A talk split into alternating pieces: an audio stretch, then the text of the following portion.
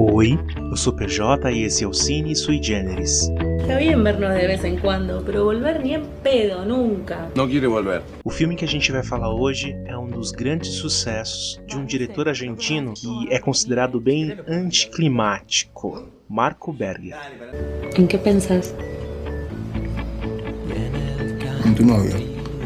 Tem uma filmografia muito interessante e instigante, mas às vezes rola uma quebra na expectativa do público. É uma questão de gosto e a gente tem que respeitar, mas eu prefiro que uma história seja envolvente do começo ao fim, independente do final. Mas para algumas pessoas, de fato, isso atrapalha a experiência. Mas será que o filme que a gente vai falar hoje quebra com a expectativa? É o que a gente vai ver falando do filme Plan B. Sim, eu vou dar spoiler. Se isso te incomoda profundamente, assiste o filme primeiro para depois ouvir o episódio, tudo bem? Bruno acabou de ser abandonado pela namorada Laura, apesar de vez ou outra ter aquele flashback com ela. Só que Laura está entrando no novo relacionamento com Pablo. Bruno então se aproxima de Pablo para tentar separar a ex do atual e ficar com ela. O plano A do Bruno na história é apresentar uma nova garota para o Pablo. Mas algo muda quando ele conhece e cria um laço de amizade verdadeiro com Pablo. O Bruno então descobre que o Pablo já teve uma experiência com outro homem. Bruno até então que queria empurrar uma namorada do Pablo o seu caminho ficar livre para ele voltar para Laura, decide investir num plano B e ser ele mesmo o estopim para o fim do relacionamento de Pablo com a sua ex Laura. É importante dizer aqui que Pablo teve uma única experiência homossexual e ele não é assumido bi ou coisa assim. Foi uma situação. No filme, o Pablo se apresenta como um heterossexual. A história se constrói em cima dessa amizade dos dois. As afinidades vão surgindo e a gente vai se afeiçoando a esse relacionamento de amizade dos dois. Às vezes o filme ensaia uma conotação sexual entre os dois como brincadeira, mas é só isso. E se a gente for considerar que broderagem, no caso, é, não é uma sexualidade ou uma identidade de gênero, mas é um comportamento muito comum que envolve um relacionamento íntimo, geralmente sexual, entre dois homens que são ou se definem heterossexuais, quando a broderagem, na verdade, é daquelas experiências secretas que são um acordo de cavalheiros, mas que não redefinem a sexualidade desses homens heterossexuais. O sigilo, no caso da broderagem, é bem importante por se tratar de um comportamento sexual temporário. É complexo porque não existe nenhum estudo voltado para broderagem, mas quem já viveu sabe do que eu estou falando.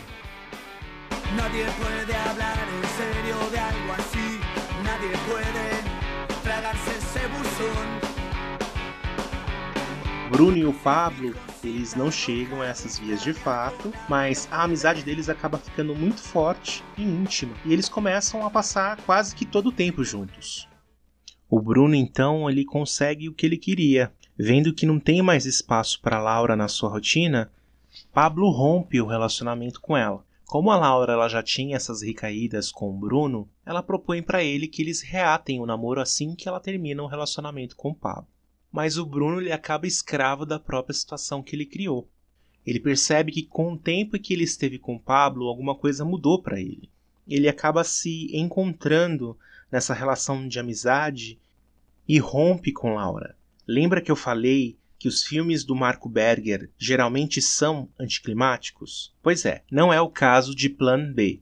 Esse momento de reconciliação do Bruno com a Laura, ele dura muito pouco, porque ele rompe com ela e se assume completamente apaixonado por Pablo. E o Pablo, por sua vez, também revela que esse sentimento ele é recíproco. Tudo que começou como uma grande amizade acaba evoluindo para um relacionamento. Isso não quer dizer que não é possível amizade entre homens héteros, ou de um homem hétero e um homem gay. Bruno já sentia, ainda que inconscientemente, que essa relação poderia dar liga, pois ele poderia simplesmente continuar com o plano A e apresentar uma menina para Pablo, mas ele optou pelo plano B porque ele quis. Num primeiro momento, é, como a gente conhece a, a filmografia do Marco Berger, a gente acha que o Bruno fez tudo isso por puro ego. Felizmente, o Bruno ele acaba se entregando para esse relacionamento, se entregando para essa paixão, e isso é muito legal.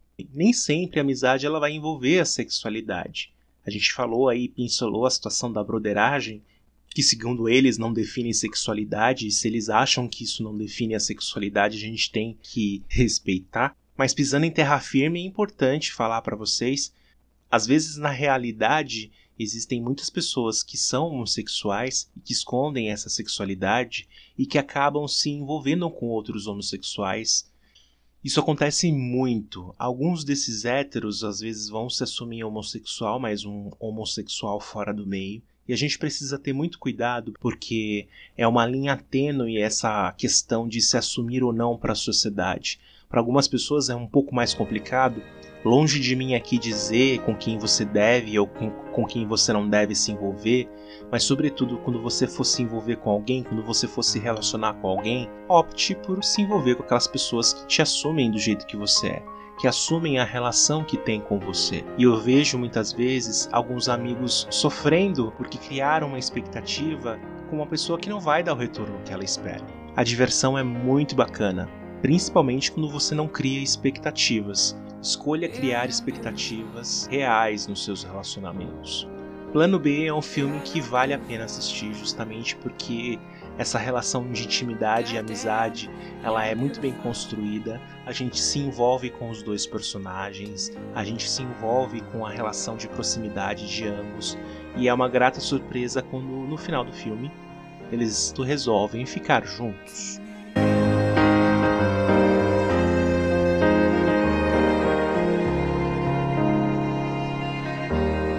Esse foi o nosso episódio de hoje. Semana que vem a gente volta com a análise de mais um filme e como ele contribui para a visibilidade e representatividade LGBT no audiovisual. Um grande abraço para você, até a próxima semana.